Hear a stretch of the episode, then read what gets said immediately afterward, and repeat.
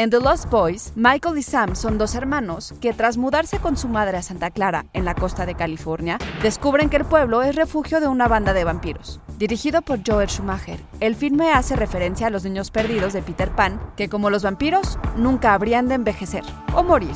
Como decía la publicidad, es divertido ser un vampiro. Psy Institute. Masterpiece Your Life. Schumacher dijo alguna vez que The Lost Boys trata en cierto modo sobre el miedo que tenemos al otro, aquel que vive fuera de las convenciones. La idea de familia que ofrece la cinta iba contra la narrativa dominante en la era de Reagan, y es que la familia de Michael no se conforma con el estereotipo de la familia nuclear.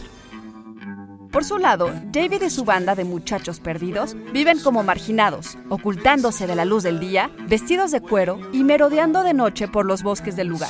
El subtexto homoerótico es tan claro que el propio Kiefer Sutherland lo ha reconocido, y es que la epidemia del SIDA y el temor a la sangre no solo eran temas sensibles cuando Reagan era presidente, sino que quizás lo serían para un cineasta acusado también de hacer muy gay a otro hombre murciélago.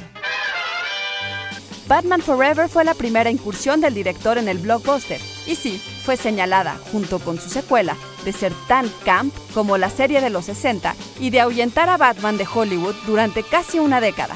Schumacher llegaría a disculparse por haberlas dirigido y, sin embargo, declaró también que nada podría detener al encapuchado. Batman ha sobrevivido desde 1939, dijo, y agregó, tenemos la misma edad.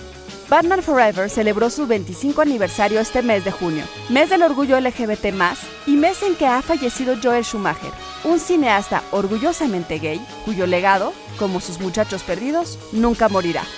Idea original y guion de Antonio Camarillo. Y grabando desde casa, Ana Goyenechea. Nos escuchamos en la próxima cápsula SAE.